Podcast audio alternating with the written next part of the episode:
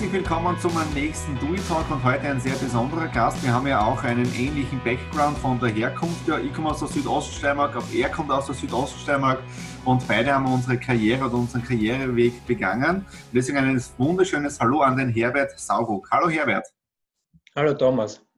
So, wir haben uns ja durch Zufall kennengelernt. Ich bin ja ein richtiger Netzwerker auf Xing und wie du wahrscheinlich meine Anfrage bekommen hast, wirst du gedacht haben, was möchten der da jetzt da von mir? Ja? Aber dann haben wir gleich herausgefunden, du bist aus Strahn, ja, also wirklich, ich glaube, vier Kilometer entfernt von meiner Heimatgemeinde Deutsch-Goritz, ja. Ja, also zuerst natürlich, äh, ja, ungewöhnlich jetzt mit deinem Background mich zu kontaktieren. Ja. Und dann war für mich natürlich gleich der Name Stradner, da muss ein Connect geben. Und das hat uns ja zusammengeführt, sagen wir mal. Ja, wobei ich jetzt sage, am Anfang hat es vielleicht wenig Berührungspunkte gegeben, aber als wir uns dann getroffen haben, also als du mir die Chance gegeben hast, einen Vortrag von dir zu besuchen, war ich auf der anderen Seite dann wirklich nicht Feuer und Flamme fürs Thema, weil es ist ja ein bisschen ein unangenehmes Thema, mit dem sich die meisten nicht beschäftigen möchten, ja. Aber ich glaube, jeder sollte darauf vorbereitet sein. Und da gibt es ja ein tolles Stichwort, äh, nicht reagieren, sondern agieren. Weil wenn du im Reagieren drinnen bist, bist du immer in der Reta la Kacke. Ja? Also ist immer blöd. Ja? Das heißt, du musst agieren, damit du auch vorausplanen kannst. Ja? Aber kommen wir zu deinem Background. Du bist ja von der Südoststeiermark weg und hast ja dann eine militärische Laufbahn eingeschlagen. Ja? Vielleicht kannst du da ein paar Minuten kurz darüber erzählen, was du da so gemacht hast. ich bin eigentlich schon mit 14 nach Wiener Neustadt ins Militärgymnasium und habe eben meine militärische Karriere sehr früh begonnen und war dann auch noch Zwischenstufen äh, in Straß im Feldbach äh, zu Beginn und dann weiter auf die Militärakademie äh, und nach der Militärakademie nach St. Johann im Bongau, wo ich drei Jahre auch äh, als Offizier tätig war. Dann hat es mich kurz auf den Balkan verschlagen, zuerst nach Albanien ins Flüchtlingscamp 1999, dann 2000 in den Kosovo auch ein Auslandseinsatz, wichtige Erfahrungen. Ja. Und dann nach Wien gekommen, äh, wo ich dann im Cybersicherheitsbereich 15 oder 12 Jahre dann noch tätig war bis 2012. Und durch ein Studium habe ich dann begonnen, mich mit dem Thema Stromversorgung zu beschäftigen oder Thema Blackout auch. Äh, und habe dann festgestellt, ja, hoppla, da gibt es eigentlich ein Problem, das aber niemand so richtig interessiert oder niemand zuständig ist. Und das hat mich dann veranlasst, 2012 mich beurlauben zu lassen vom Bundesheer. Das heißt, ich bin jetzt freigestellt äh, und beschäftige mich seitdem mit diesem Thema Vernetzung und Komplexität als übergeordnetes Thema und speziell mit dem Thema europäisches Stromversorgungssystem und was passiert, wenn dieses ausfallen sollte. Mhm. Ich versuche seither durch Vorträge und verschiedene öffentliche Aktivitäten das Bewusstsein zu heben, wie abhängig wir mittlerweile von diesen technischen Infrastrukturen sind mhm. und wie wenig wir eigentlich darauf vorbereitet sind, sollte sowas eintreten. Na, aber da sieht man ja wirklich erkannt, bei dem, weil man muss immer aufpassen bei dem Thema. Ich habe das dann bei Bekannten auch so ein bisschen so herumgestreut und geredet. Du musst ja aufpassen, dass sie dir nicht gleich in die Ecke des Schwarzmalers geben. Ja? Weil Panikmache ja. und was ist und so weiter. Ja? Und ich habe mir gesagt, das hat nichts mit Panikmache zu tun. Es geht darum, dass du darauf vorbereitet bist. Weil wenn du vorbereitet bist, dann brauchst du keine Panik haben. Ja? Und, aber Stromversorgung, da ist ein Thema dabei mit dieser Netzstabilisierung. Vielleicht kannst du darüber ein bisschen reden, damit die Leute auch ein Gefühl bekommen, wie das aktuell aussieht. Ja. Äh, ganz wichtiger Punkt für die meisten von uns kommt der Strom einfach sehr verlässlich aus der Steckdosen. Er ist fast immer da und wir haben in Österreich, so wie in Mitteleuropa, die geringsten Ausfallzeiten. In Deutschland ja, ja. 12 bis 15 Minuten, in Österreich halbe Stunde bis 50 Minuten im Durchschnitt, wobei in Wien eigentlich kaum das Thema ist. Äh, so, jetzt haben wir einen Brummer drauf gehabt. Ähm, und daher haben wir eigentlich kaum ein Bewusstsein, dass das auch ausfallen kann, weil die Ausfälle passieren vor allem im ländlichen Raum durch mhm. Extremwetterereignisse. Und das, was aber die wenigsten wahrnehmen, ist diese Entwicklung im Engpassmanagement mhm. oder im gesamteuropäischen Verbundsystem.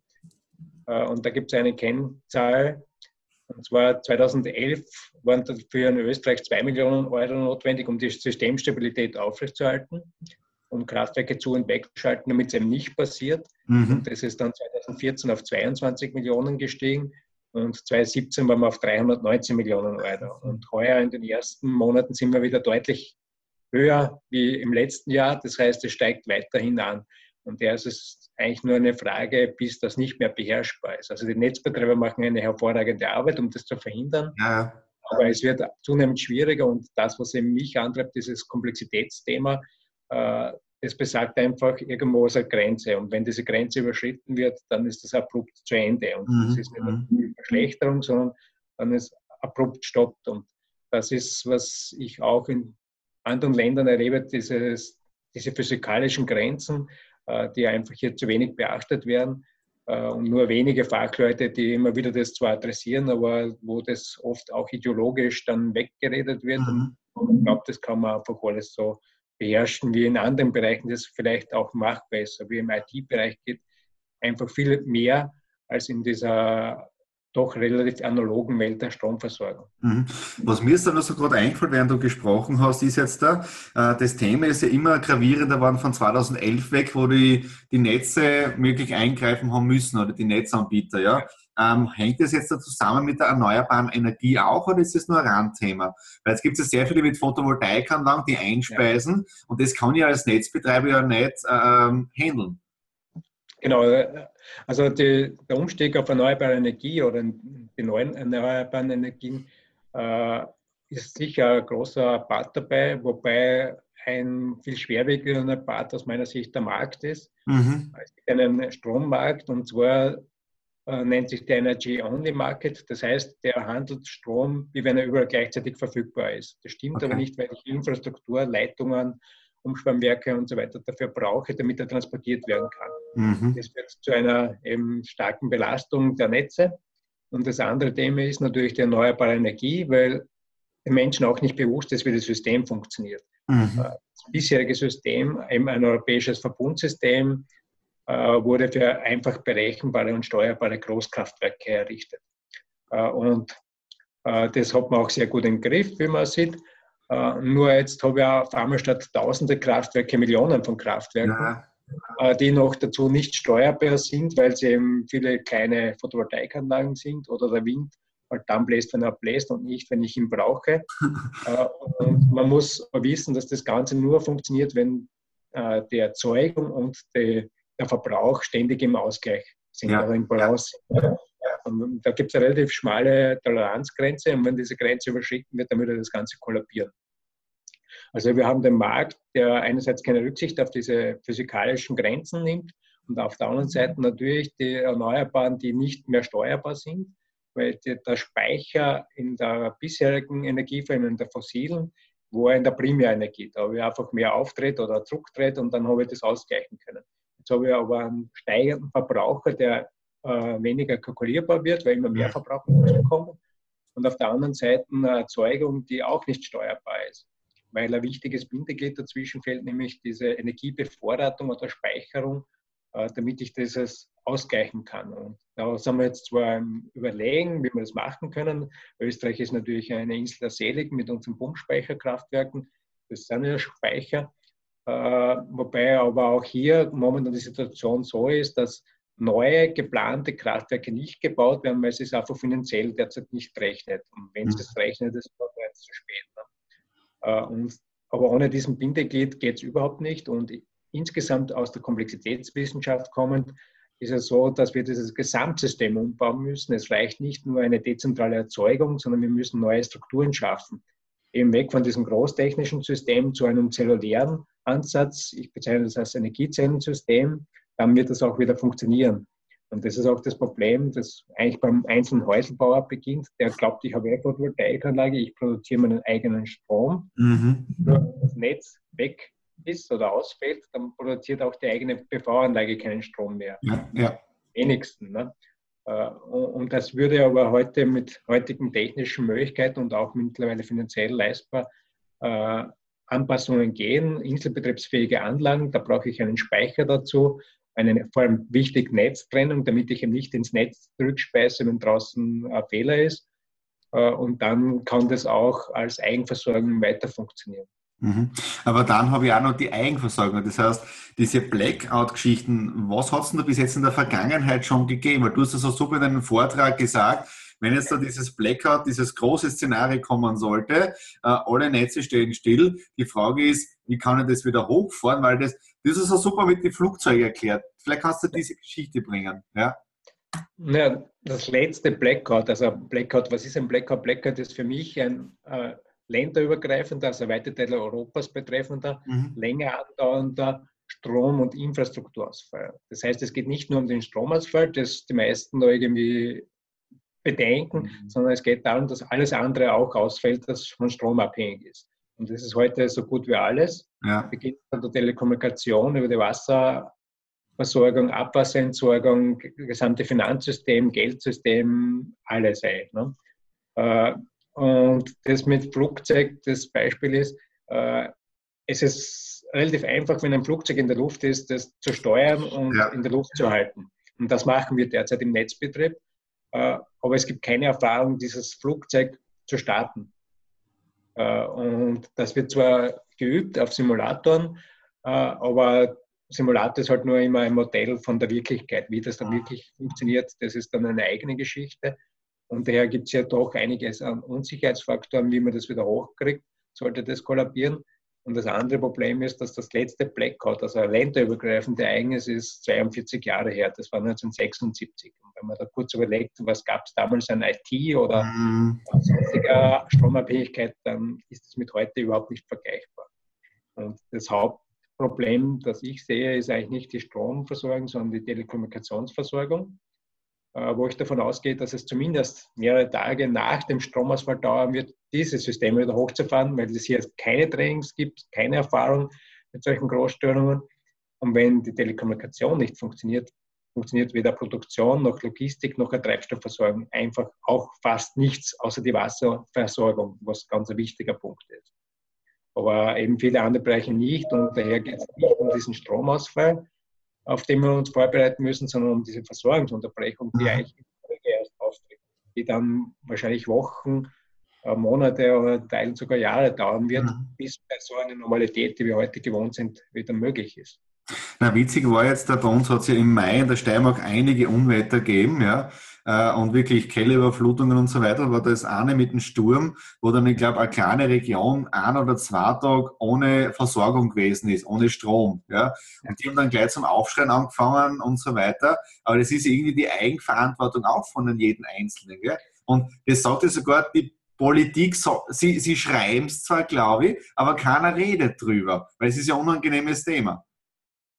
Definitiv. Ne? Also wenn man dieses Thema anspricht, dann kommt man natürlich gleich ins Schwarzmalen herein, weil, weil da wirklich alles ausfällt und wirklich unser Leben zum Stillstand kommt und wir auf das überhaupt nicht vorbereitet sind. Und eben es ist diese Erwartungshaltung, irgendwer ist schon zuständig, irgendwer muss schon was machen, nur ich muss nichts machen, ich brauche nur warten. Und das ist mhm. genau da völlig fehl am Platz, weil es kommt niemand, der einem helfen wird. Ja. Und wenn ich diese Vorsorge nicht treffe als Einzelperson, dann kann ich organisieren, was ich will. Es wird nicht wirken, weil wenn ich jetzt acht Millionen betroffene Österreicher, Österreicherinnen habe, da gibt es keine Hilfskräfte, die das unterstützen können. Und auch die Feuerwehr, die sonst eigentlich fast alle Probleme lösen kann, ist hier am Limit, weil sie selbst betroffen ist und einfach nicht jedem helfen kann. Und sie hat zwar ein Notstromaggregat, wie mir erst jetzt wieder der Bürgermeister gesagt hat, aber das ist für die Eigenversorgung, damit die Einsatzfähigkeit aufrechterhalten werden kann und nicht um den Bauern, den Haushalt oder das Geschäft mhm. mit Notstrom zu versorgen. Das ist einfach nicht möglich. Ganz abgesehen, dass es dann ein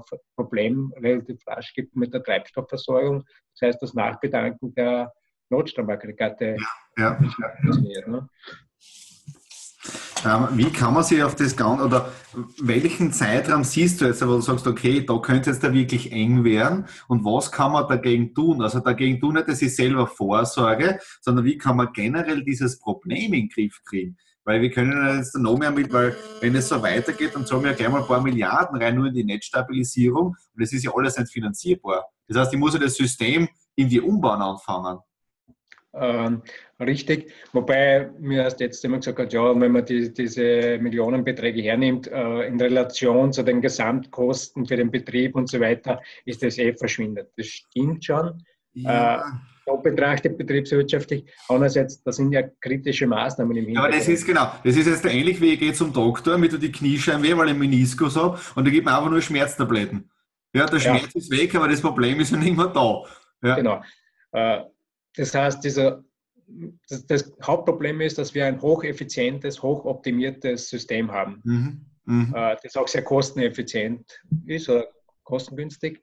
Äh, und jede Maßnahme, die jetzt investieren muss, um das System umzubauen, würde das natürlich ändern. Ja. Und das ist derzeit kaum jemand bereit zu tun, auch bis hin politische Unterstützung, weil es müssen die Preise aber fallen und nicht steigen. Ne? Äh, und das andere ist, es gibt die technischen Lösungen, aber die Marktanreize fehlen. Das höre ich immer wieder. Also es wird nicht bezahlt, dass man das jetzt umbaut. Das heißt, wir fahren eigentlich derzeit bewusst an die Wand. Und ich habe erst jetzt letzte Woche aus Deutschland auch eine Rückmeldung bekommen, der gesagt hat, er war auf einer Besprechung, was um das Thema auch gegangen ist, wo er dann ein bisschen aus dem Leim gegangen ist, weil, weil, weil ihm bewusst ist, was da am Spiel steht. Und der Industrievertreter hat gesagt, er soll sich da nicht aufregen, sie haben die Lösungen und wenn dann das Geld passt, dann werden die Lösungen auch umgesetzt. Aber dann ist es bereits zu spät. Ne? Äh, das heißt, eben aus dieser Beschäftigung jetzt seit sieben Jahren mit diesem Thema und was in den nächsten fünf Jahren geplant ist und diese Dinge wie Markt oder auch als rechnet sie nicht, gehe ich davon aus, dass wir in den nächsten fünf Jahren dieses Ereignis einfach erleben werden, weil wir bewusst oder unbewusst an die Wand fahren äh, und vor allem diese, dieser Umbau ja nicht heute auf morgen funktioniert. Das ist ja erstens finanzieller Aufwand, ein zeitlicher Aufwand, weil Infrastruktur kann man nicht einfach einkaufen und mhm. dann funktioniert das, sondern das ist ein größerer Aufwand. Er ist mein Zugang. Ich, wir müssen uns als Gesellschaft kurzfristig auf diesen Ausfall vorbereiten, weil scheinbar nicht vermeidbar, weil wir es nicht glauben, bis es passiert ist.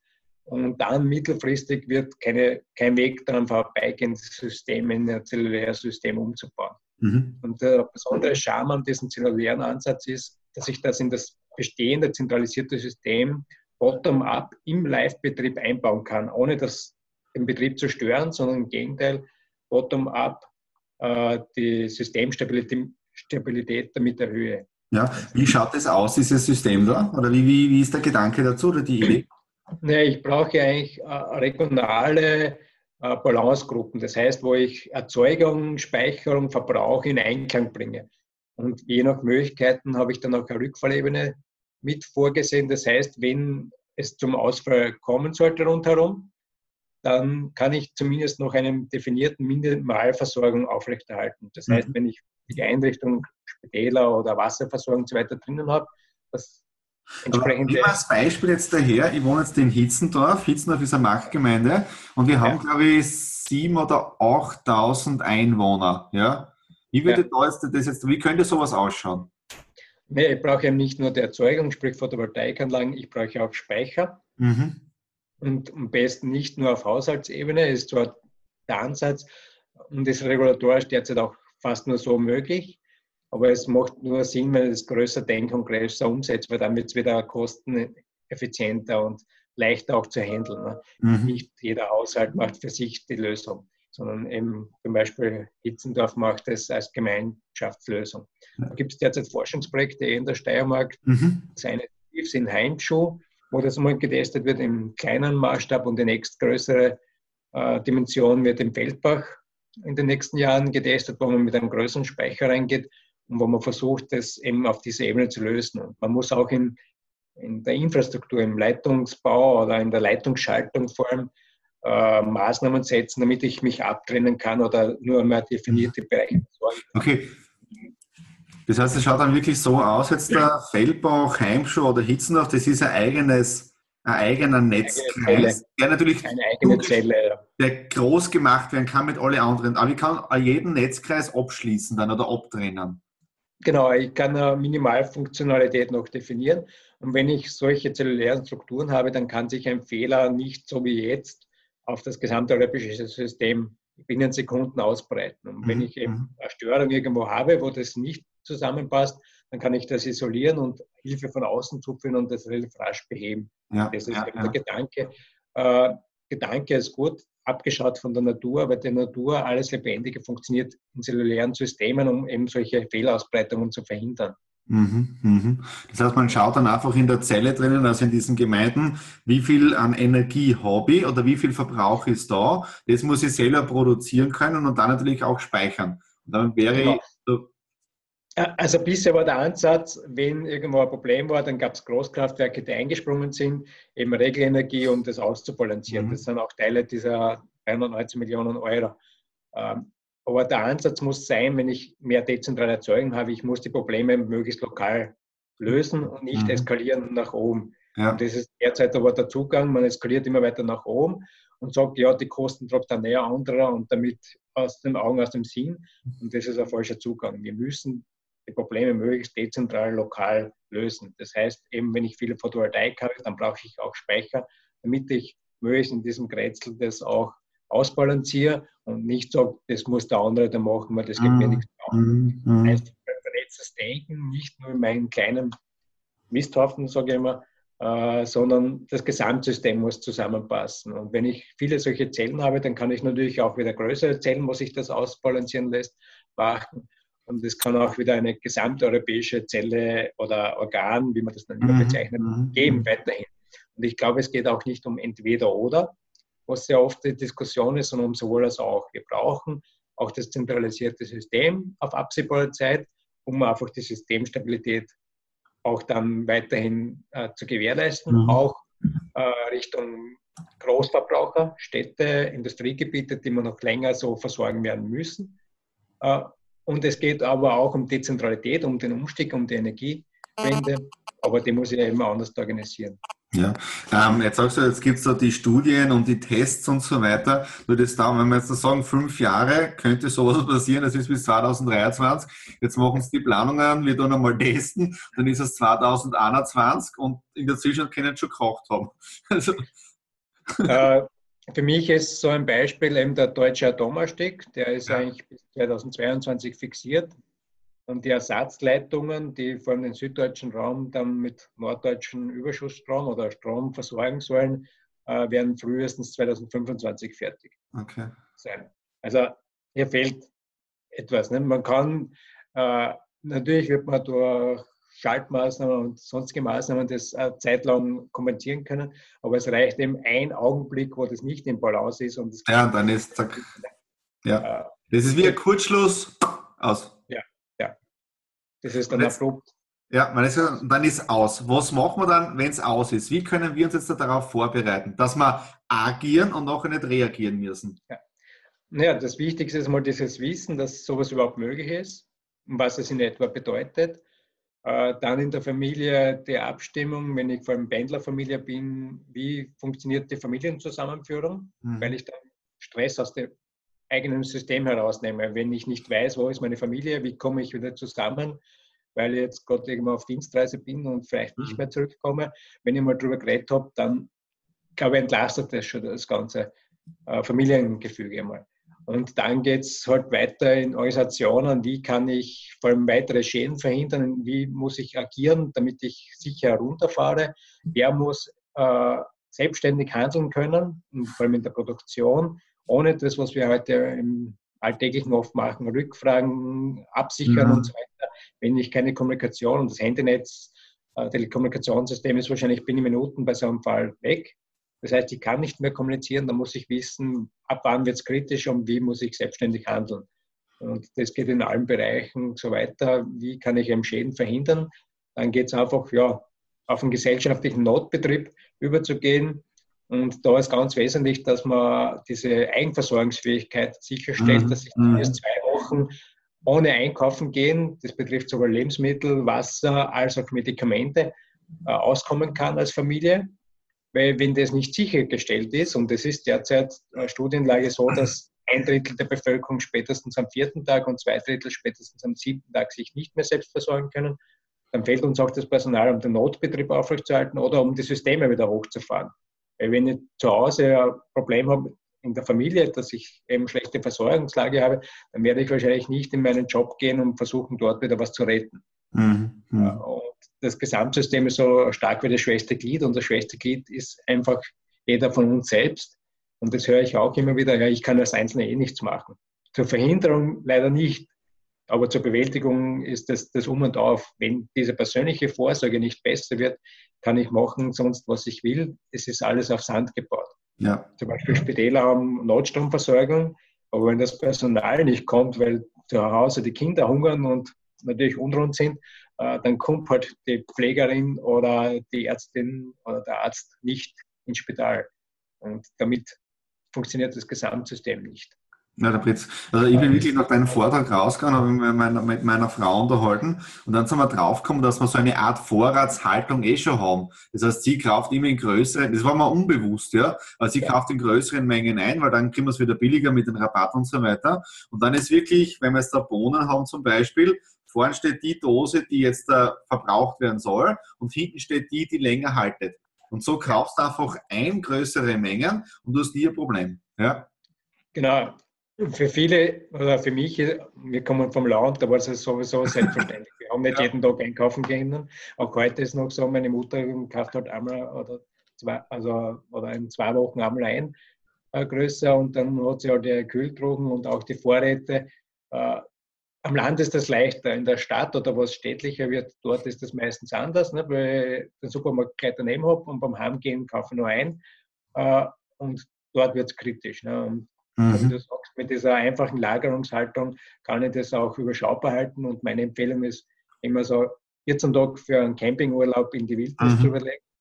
Weil dann habe ich genau das, was für mich passt und äh, was ich auch umsetze. Weil es hilft ja. wenn ich eine Checkliste hernehme, dann habe ich Linsen drauf, wo ich nicht mal weiß, wie ich die kochen muss oder äh, die schmeckt mir gar nicht. Und dann habe ich genau die Dinge zu Hause, die ich auch Alltag umwende, was ganz wichtig ja. ist, damit ich eben diese Vorratshaltung auch bestmöglich bewirtschaften. Und da glaube ich, muss man auch sagen, es geht ja darum, dass in diesem Fall, äh, das ist eine Notsituation, da muss die die, die, die Grundversorgung passen. Das heißt, ich darf nicht erwarten, dass ich in der Zeit auch mein Schnitzel kriege und meine Pommes und meine Cola. Da geht es darum, dass der Körper den Grundumsatz hat, damit ich eben über die Phase drüber komme. Ja. Genau, das ist ein wichtiger Punkt. Das heißt, ich kann die Menge dann auch ein bisschen einschränken außer ich erwarte körperliche Arbeit, wo, wo ich natürlich Energie braucht, dann muss ich ein bisschen mehr mhm. vorsagen. Aber für die meisten Menschen ist es einfach diese Zeit, möglichst ohne großen Hunger zu überstehen und versuchen mit der Nachbarschaft gemeinschaftlich das Thema äh, zu bewältigen. Ja, ja, Ganz wichtig ist auch zu schauen, in der Nachbarschaft gibt es Leute, die Hilfe brauchen, Erkrankte, Pflegebedürftige, weil die Pflegedienste werden wahrscheinlich auch nicht kommen oder Essen auf Räder kommt auch nicht. Und daher ganz wichtig, dass man da einfach aufeinander schaut. Dann lässt sich auch so ein Szenario, glaube ich, mhm, mhm, mhm. Weil du gerade vorhin gesagt hast, Camping, Urlaub. Ich bin nachher heimgekommen und ich glaube, am dritten Tag habe ich mir nachher das bestellt. Ja. UKW-Radio mit Solar und mit Kurbel. Ja, genau. Thema Kommunikation. Ja, ich meine, ich muss jetzt dann auch schauen, was ich dann, wie sind die Radiosender, weil es geht ja nachher die, die Kommunikation über UKW oder wie ist das? Genau. Ähm, wir haben noch die glückliche Lage, dass äh, Radio über UKW funktioniert. Das heißt, bis zu 72 Stunden sollte es zumindest funktionieren, die Ausstrahlung vom ORF her. Die Privatradios sind in der Regel nicht. Mhm. Ähm, wir versuchen gerade, wir machen ein Forschungsprojekt in Feldbach, wie man so was handeln kann. Und wir gehen dort äh, auch dorthin, dass wir sagen, wir etablieren ein lokales Radio. Mhm. Mhm. Wir schauen gerade, was notwendig wäre. Ähm, wir haben dort Funkkommentare, die das machen können, damit ich eben die Bevölkerung mit lokalen Informationen versorgen kann. Ähm, weil es hilft mir nichts, wenn ich weiß, was in Tirol ist, weil das über drei kommt, sondern mir interessiert, was passiert im Raum Feldbach mhm. oder mhm. mhm. Raum Hitzendorf oder sonst irgendwo. Und da gibt es durchaus gute Ansätze und das werden wir versuchen, weil das ist die einzige Möglichkeit, dass ich ähm, rasch und viel, äh, relativ viel Informationen an die Bevölkerung auch bringen kann. Mhm. Äh, bevor wir so zum Ende vom Interview kommen, auf deiner Webseite gibt es ja auch zahlreiche äh, Unterstützungslisten und so weiter. Das heißt, ich habe auch so Einkaufsliste, glaube ich, ist auch dabei, oder so, so ein ja, Vorschlag, ja. was man einkaufen kann, wenn man zwei Personen oder vier Personen im Haushalt und so weiter ist.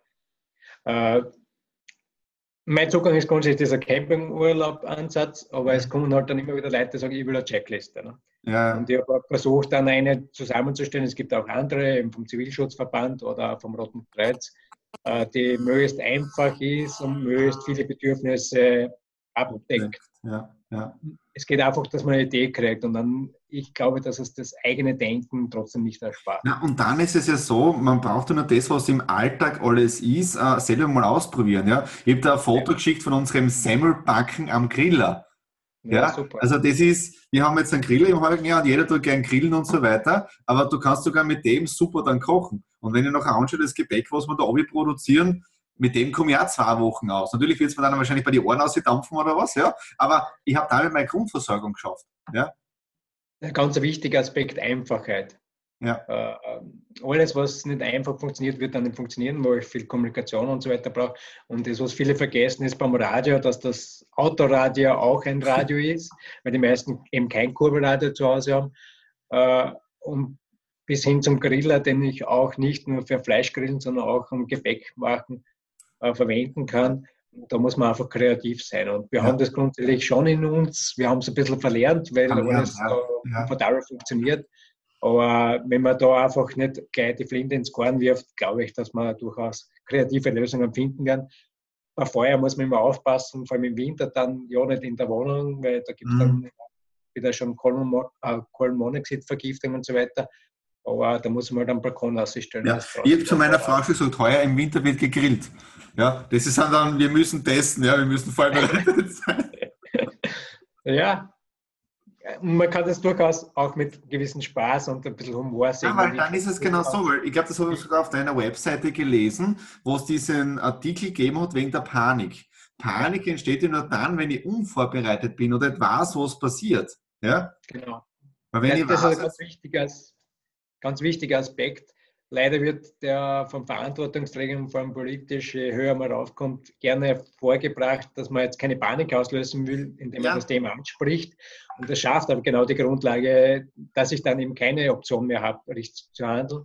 Und ja, wenn ich jetzt darüber nachdenke und mich vorbereite, dann habe ich dann keinen Grund, um in Panik Na, zu geraten. Weil dann weiß ich, jetzt ist es so, passt, jetzt muss ich halt drei Tage so umkommen und Kommunikation, ich hole ein Radio auf, ich hat's dann einen Kachelofen ein oder was, oder ich koche dann, oder ich tue einfach, weiß ich nicht, zuerst die Dinge aus dem Gefrierschrank raus, die jetzt da auftauen anfangen, verwende die dann. Also das ja. ist alles nur Planungsgeschichte dann, ja. Genau. Und wenn ich vorher mal drüber nachgedacht habe, habe ich einfach in der Stresssituation mehr Möglichkeiten. Ja, Wenn ja. Stress ist, man kriegt man Tunnelblick und man hat eben dann nicht mehr die Möglichkeiten, vernünftig darüber nachzudenken. Wenn ich vorher mal gedacht habe, dann kann ich das abrufen. Ne? Ja. Und ich muss auch nicht alles jetzt wirklich umsetzen oder bereit haben. Aber wenn ich darüber nachgedacht habe, weiß ich, okay, die Option ist jetzt noch möglich oder ist nicht mehr möglich. Und das schafft einfach mehr Handlungsspielraum. Und ja, das ist ja, auch mein Ansatz oder mein Zugang, weil ich sage, wenn man mal darüber nachdenkt haben, und das zeigt sich auch organisatorisch eben im Feldbach, wenn man die Leute redet, jetzt Lebensmittelhandel, Gesundheitsnotversorgung und so weiter, wie schnell dann einfach auch Lösungen da sind. Nur man hat halt bisher nicht darüber nachgedacht, was nicht notwendig war. Ja, ja, ja. Dann in der Situation habe ich nicht mehr die Möglichkeit, dass ich mich zusammensetze, weil ich eben nicht mehr organisieren kann und dann nur mehr zufällig jetzt jemand verfügbar habe. Und wenn ich jetzt darüber nachgedacht habe, dann weiß ich das und das wäre machbar. Manche Sachen muss ich halt doch irgendwas organisieren. Ja, ja, ja, ja. Und andere, wenn einfach dann trotzdem leichter funktionieren, weil ich das weiß, heißt, ja. Was mir jetzt gerade noch so spontan eingefallen ist, weil du gesagt hast, mit den Lebensmittelhändlern vor Ort und so weiter, gell? man kann ja auch mit denen beginnen, eine Kooperation äh, mit Lagerhaltung, Grundversorgung und dass der dann halt immer wieder eine gewisse Menge auf Lager hat, aber dann wieder abverkauft man anfängt, so im Kreislauf. Äh, nein, nein, das nicht. Äh, es muss dezentral gelöst werden, das heißt bei uns einzeln in der Familie. Ja. Für den rechnet sich das nicht, der kann das betriebswirtschaftlich nicht darstellen. Und vor allem führt es dann dazu, dass die Leute sagen, okay, die haben mir vorgesagt, ich brauche wieder nichts machen. Ne? Ja, ja, genau zum gegenteiligen Effekt. Was aber sehr wichtig ist, eben mit lokalen Lebensmittelversorgern, das haben wir auch im Feldbach eben jetzt begonnen zu diskutieren und werden das auch vorbereiten, dass man sagen, man bereitet die, die Notausgabe vor. Das heißt, alles, mhm. was da ist, wird geordnet abgegeben. Warum? Weil wenn die Leute dann nichts mehr zu Hause haben und dann in der Verzweiflung halt dann auf die Suche gehen und vielleicht dann durch die geschlossenen Türen, das ist das berühmte Plündern, das wäre fatal, weil dann die Infrastruktur kaputt ist und man ja, dann ja. ist es besser, geordnet auszugeben und dann sage ich, es ist nichts mehr da, dann besteht auch kein Grund, eben sich zu versuchen, was zu holen. Und dann ist die Infrastruktur intakt und dann kann ich nachher, wenn das wieder anläuft, rasch wieder Versorgung herstellen. Ja. Also es nichts Schlimmeres eigentlich wie zerstörte Supermarkt- oder Einkaufsinfrastrukturen, weil ich dann keine Versorgung mehr hinbekomme. Und Bekomme, das nicht nur ein paar Tage, sondern über Wochen, weil das muss erst repariert werden und so weiter. Ja, ja, ja, ja. Und das ist auch ganz eine wichtige Aufgabe für uns als Bürger, äh, hört jetzt leicht an, wie wir das dann wirklich machen. Der Schutz dieser Infrastruktur. Die Polizei, Militär werden nicht da sein, weil es einfach zu wenig Kräfte gibt, um das zu verhindern. Das heißt, eigentlich ist es unsere Aufgabe, in unserer Nachbarschaft zu schauen, dass sowas nicht passiert und nicht mit Bürgerwehr, sondern durch Kommunikation einfach die Hürde mhm. aufrechterhalten, äh, dass das nicht eintritt weil, weil das einfach die Folgewirkungen fatal werden. Ne? Ja, ja, ja. Auch wieder so wichtig, dass jeder Einzelne von uns vorsorgt, weil dann kommen wir gar nicht in diese Situation, wo die Verzweiflung dann halt zu unvernünftigen Handeln führt. Ja, es ist im Prinzip wieder gleich wieder wie im Flugzeug drinnen, wenn die Sauerstoffmasken runterfallen, da hast du ja zuerst selber mal die Sauerstoffmaske zu dir, ja, und dann ja. den anderen helfen. Und wenn ich weiß, ich bin für zwei bis drei Wochen eh safe in meiner Grundversorgung mit Essen, die Family safe und so weiter, dann kann ich mir auch um andere kümmern und unterstützen. Genau. Ja. Wenn ich ein bisschen mehr habe, kann ja jemand auch noch mitziehen. Wenn es nämlich zu lang wird, dann wird es natürlich schwieriger. Ja. Aber ich glaube, sollte in dieser Zeit beherrschbar sein. Also der Stromausfall in Österreich ist mit einem Tag annehmbar, wenn nicht alles schief geht. Aber bis die Versorgung wieder anläuft. Das geht sehr viel mehr. Ja, der Strom ist zwar da, aber die Infrastruktur muss ja alles wieder genau. gut werden. Ja. Na, spitzenmäßig. Also vielen, vielen Dank für deine Zeit und für dieses Gespräch.